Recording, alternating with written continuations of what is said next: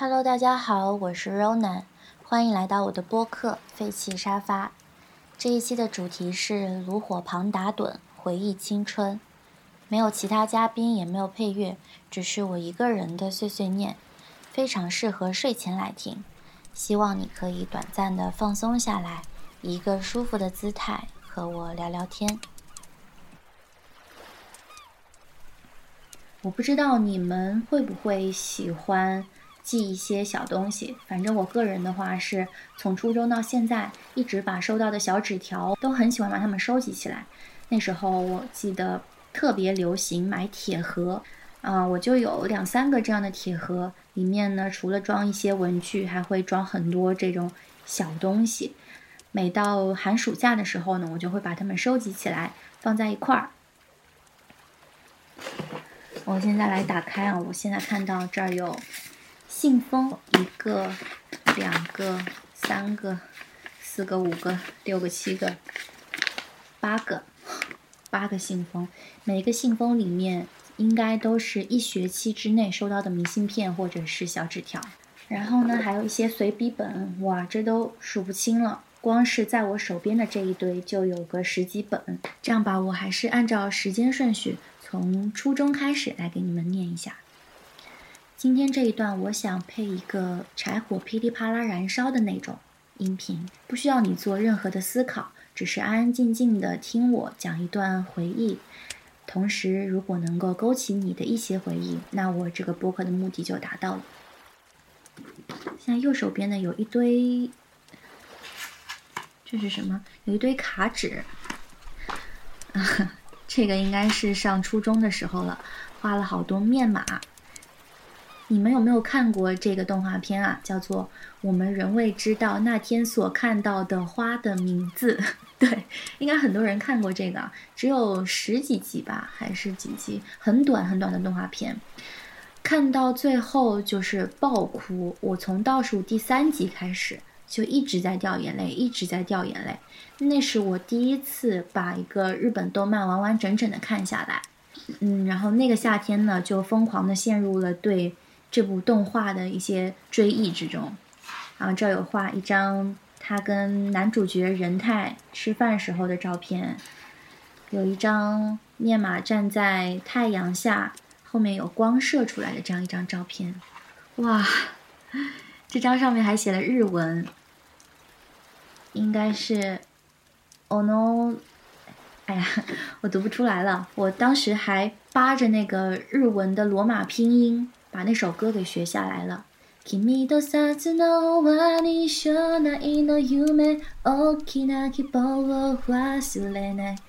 是，大概是这样吧，可能发音有些不标准了，毕竟过去好久了。现在想起这首歌，还是能够记起那个时候看着那个动画片，一直哭哭到眼睛肿那种感动。我记得那一年学校有文艺晚会什么的，我还特别特别想把这首歌搬上舞台，就想叫班里的几个女生一起去合唱，或者是编一个舞，但最后没有实现。那个时候把自己喜欢的东西搬上舞台，全校人面前展示，这是一件让人非常自豪的事情。我记得小学的时候，嗯，我有和最好的几个闺蜜，我们五个人一起唱了一首《亲亲猪猪宝贝》，在我们班级里的六一儿童晚会上。那个时候就我们养 QQ 宠物嘛，都特别喜欢那个小猪猪。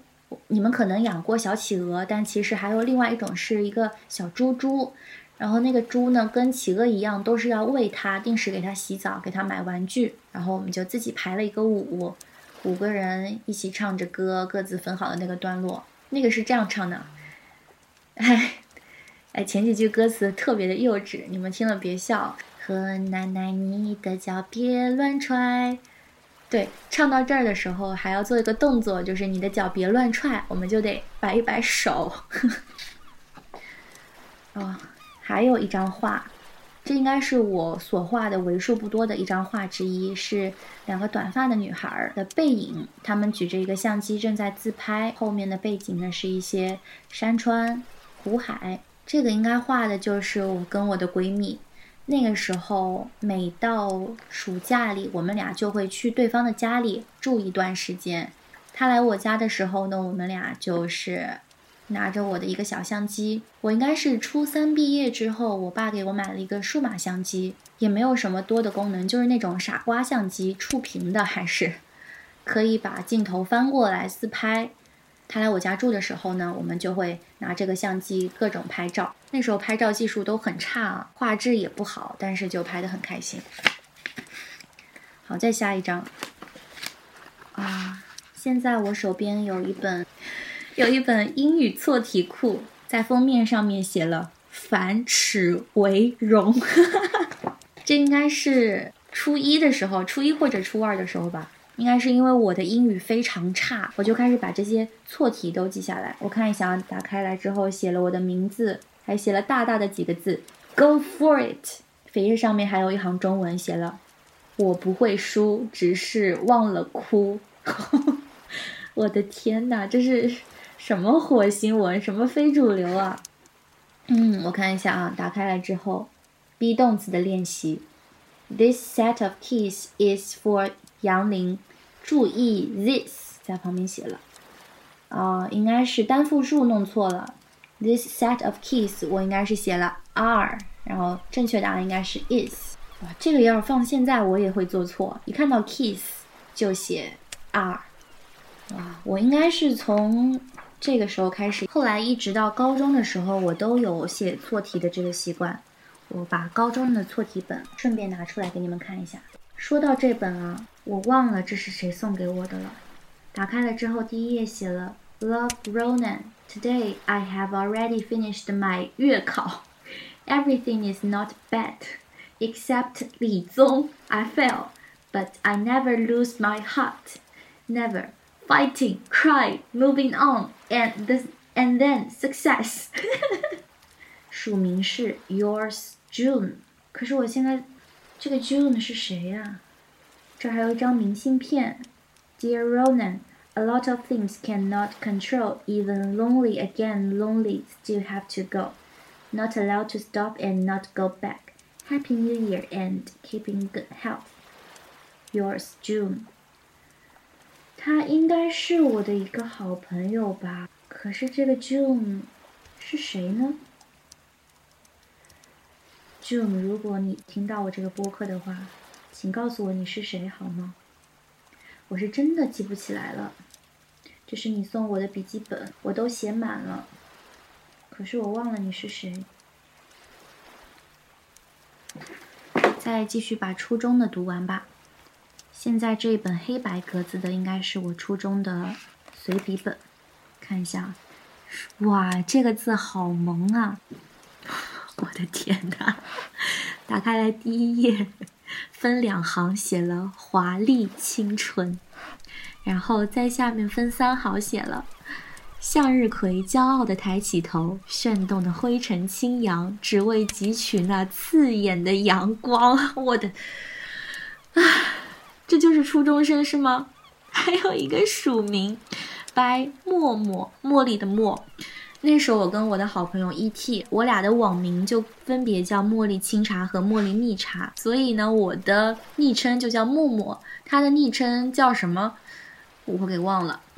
我来读一下：二零一零年六月十二号，by 默默，标题是“时间是龙，我们是鸟”。这星期似乎特别漫长，高考结束，中考开始，他们，他们，十年寒窗。一切都在这两天半中压了赌注，我只能在心底默默地为他们加油。两年后的今天，我也将把十年来的努力都浓缩在短短两天半的中考中。仅仅是两年后，泡沫仍在，时间已飞，一年的初中生活也就要对我们 say goodbye 了。闭眼想想，会觉得时间真是稍纵即逝。每写一篇作文，每考试，每考一次试，每做一道题，每写一个字，就在这样简单重复的日子中，时间来不及说再见，就从指缝中溜走了，像被抓在手中的一把气沙，越是攥得紧，越是溜得快。而那所谓的时间牢笼中，我又能做些什么呢？我的天哪！下面的回答好精彩。我能做些什么呢？答：学习，只有学习。至少目前为止，只有学习。下面呢，大概是就是在反思我为什么现在学习这么不认真，经常吃零食、玩电脑、睡懒觉和各种反思。结尾是翻翻书包里那一大摞作业，心沉水底。时间是龙，我们是鸟，越挣扎越受伤。其实这个立意还挺好的，就是说。要抓紧时间好好学习嘛，但是为什么要加这么多网络用语在这里面啊？各种忧伤啊，稍纵即逝啊，哎呦！我下面还有更精彩的，还是二零一零年六月十二号，一天就写了两篇啊！这个是什么？标题啊，叫做《豆蔻年华低吟的繁星》。下面写了我第一次收到情书的经历，第一次有人为我买最爱的茉莉蜜茶，第一次有人傻乎乎的摘花给我，第一次收到情书，我顿号该怎么办？省略号告诉老师太狠了点，告诉家长没面子，自己解决没本事，置之不理做不到。我天呐，下面。这这篇文章里面还有一句歌词，浅浅的唱歌给自己听，一个人也要清醒执着的走下去。这不是许嵩的那首 V A E 里面的歌词吗？然后结尾是这样的：学着成长，做自己的 Cheryl，谱写属于自己的 Her Story。Sheryl 应该是 S H E 的有一首歌，呃，Hero 嘛，它改成了 Cheryl。啊，我的天呐！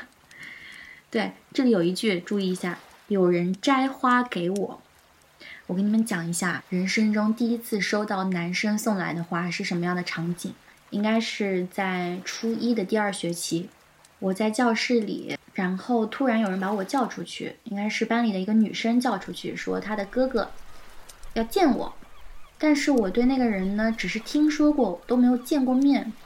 他送了我一朵绣球花，而且你知道这绣球花哪来的吗？是在我们学校行政楼对面的花盆里面摘的，就是教室办公室面前的那些花盆里面摘下来的。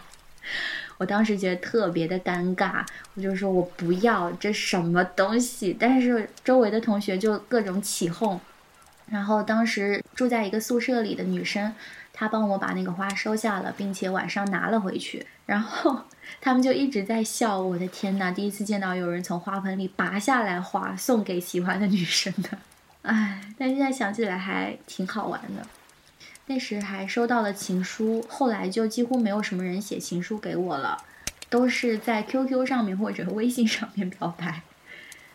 郑重其事的收到情书，那好像是第一次，后来就很少再有了。OK，再下一篇啊，二零一零年六月十四号，标题叫做《灰姑娘，别以为自己是公主》。我很骄傲吗？从奈奈的日志中，我分明感觉到一丝冷嘲。奈奈，啊，奈奈就是我刚刚说的茉莉蜜茶。我叫默默，原来她叫奈奈，奈何的奈。这篇全篇都是在。自我批判，这儿列出了我的缺点：一、狂妄自大；二、目中无人；三、自私；四、不懂事；五、懦弱。然后是空谈谬论，随波逐流，冷血，口是心非，只会空定计划，不愿付诸行动，不孝顺长辈，好面子，自恋，丑，穷，笨，好逸恶劳。然后省略号。结尾是：你只是个讨人嫌的灰姑娘，就算别人给你水晶鞋，你都不配穿上。别以为自己是公主，你顿号连平民顿号都不是感叹号。我的天呐，这篇是受了什么刺激啊？然后再下一篇是标题叫做“扯淡”，应该是因为那个时候没有办法每天上网，因为我那时候初中住校。一个星期回一次家，基本上只有周五晚上、周六可以玩会儿电脑，所以有很多瞬时而过的想法，没有办法去发表在微博上或者发表在 QQ 上面，我就把它们小短句的形式记在了这里，随便看几句啊。小时候我们把玩具当朋友，长大后我们把朋友当玩具。哇，我的天哪！我十四岁的时候写出这样的话。再看一个。比年豆蔻，谁许谁？地老天荒。那些遗忘在荼蘼枝头的记忆，这是什么呀？这是什么呀？这个时候火星文非主流，真的这么流行吗？哦，我知道了，应该是那个时候喜欢看最是文化系的那些杂志。对，最喜欢的就是迪安和洛洛他们的书，我几乎都看过。里面的文风差不多就是这个样子，那个时候受他们的影响真的太深了。在下面有一篇，这篇的标题叫做《中国式教育孔子化工程》。我看一下时间啊，写的还挺长的，二零一零年六月二十四号。哎呦，不好意思读出来这个。这一篇里面写了，孔老先生。您在两千多年前确实有着超凡脱俗的对社会的认知，您也不会想到，在两千多年后的今天，多少学生日夜苦读，处于水深火热、身心焦足、十小时一循环的书海苦旅中。然而，您的思想认知着实让中国学生受够了苦。唉，如今这社会，感叹号。中国式教育孔子化工程造成的机器生产流水线上一个个只会死读书的学生，通篇都是对中国教育的批判。然后呢，结尾是，得了一个十四岁的学生在日记上批判教育制度，算什么能耐？明天还不是得继续面对满是主课的日程表？那个时候的生活真的很无聊哎，除了学习就是学习。我那时候唯一的快乐应该就是写周记、写日记吧。再后来是一篇啊，这下面也是一篇游记，但是杭州乐园的。对，杭州乐园是我跟我的好朋友茉莉蜜茶，我跟他一块儿去玩的。现在想起来还是非常美好的一段回忆。我们俩一直到现在都还是非常好的朋友。初三之后，他就去黑龙江读书了，我们俩就在不同的城市里面了。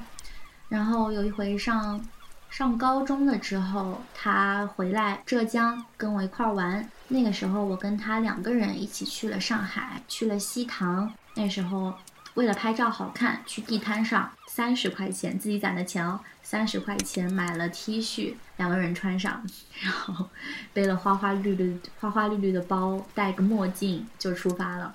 那个时候都还没有智能手机呢，我们俩是靠着打电话的这种方式，在网上提前买好票，完成了一整趟的上海之旅。那是我第一次跟好朋友一块儿出去玩儿，这可能对我后来一个人去国外旅行啊，一个人去西藏玩、去印度玩，还是有挺大的影响的。他也是一个特别放荡不羁的人。去印度还是他先去了，然后我看到他朋友圈发的照片，哇，这个地方这么好玩啊，然后勾起了我的兴趣，我也自己就跟他报了一样的志愿者项目，去那儿体验了一趟。嗯，所以小时候的朋友对现在来说的影响还是非常大的。OK，再下一个，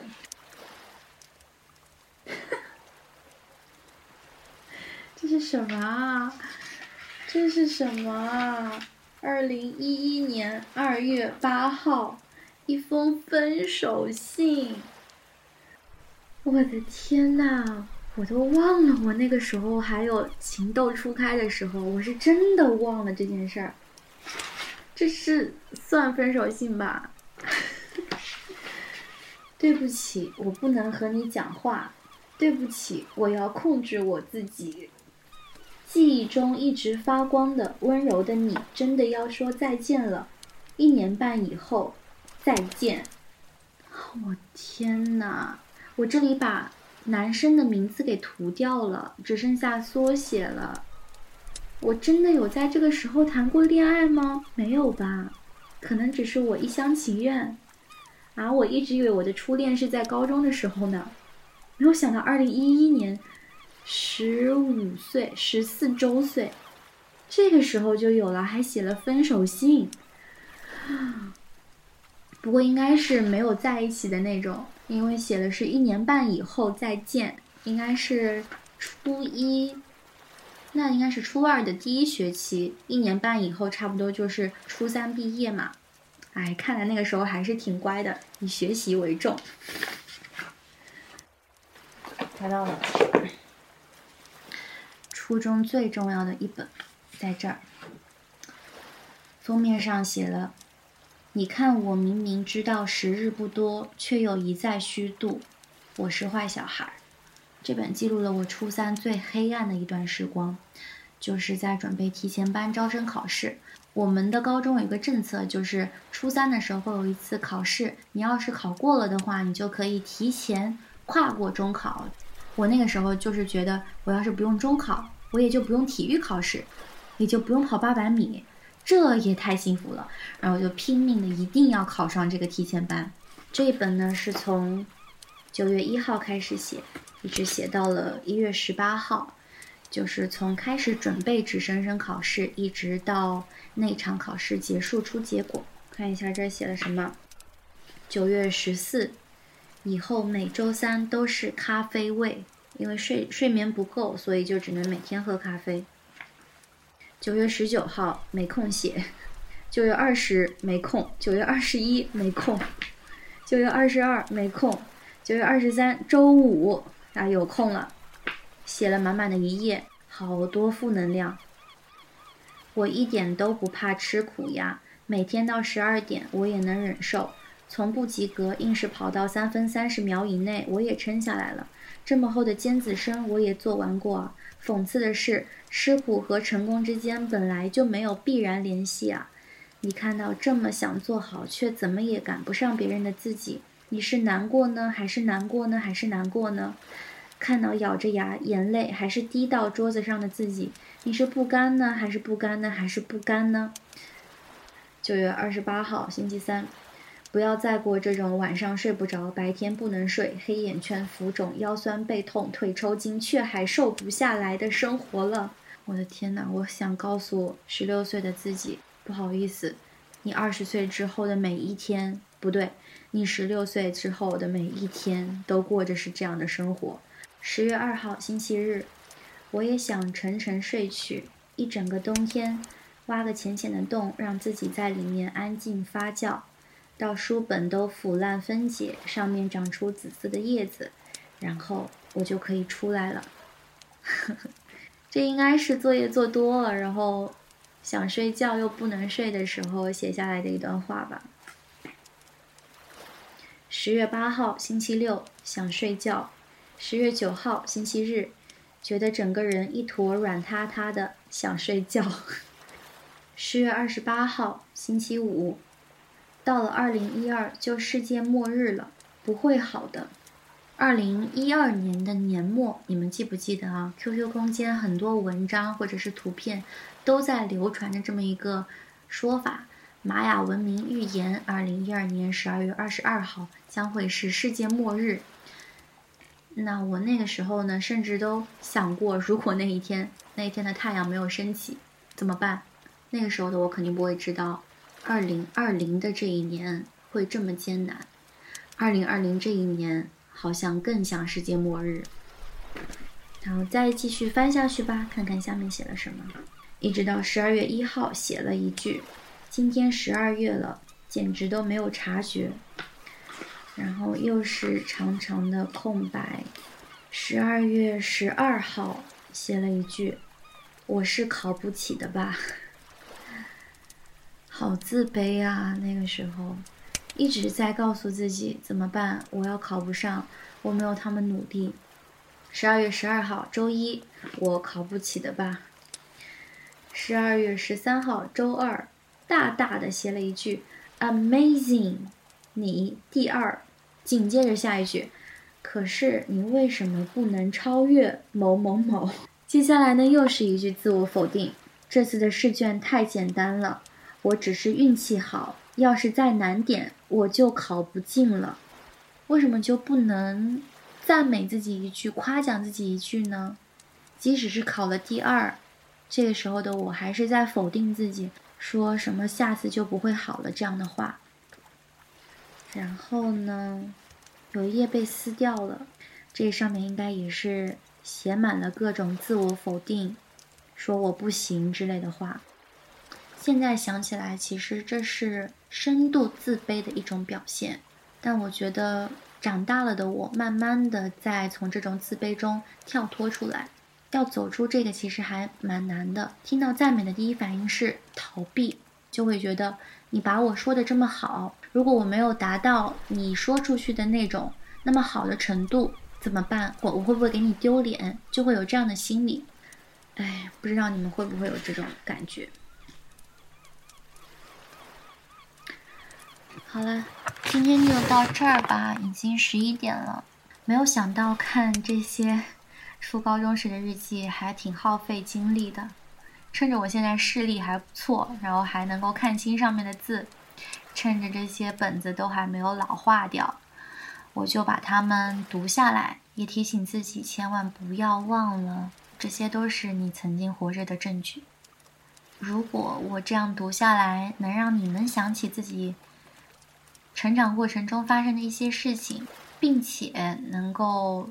由此想到，为什么现在面对一些事情的时候是这样的心态，或者说我身上为什么会有这样的缺点，能够从以前的故事中找到一些原因，这样呢，你就会用更加平和的心态来看待现在面临的一些问题。嗯，我想的是，这个播客要是能够做到这一点，那我就心满意足了。那明天我们再来继续录下一段吧。晚安。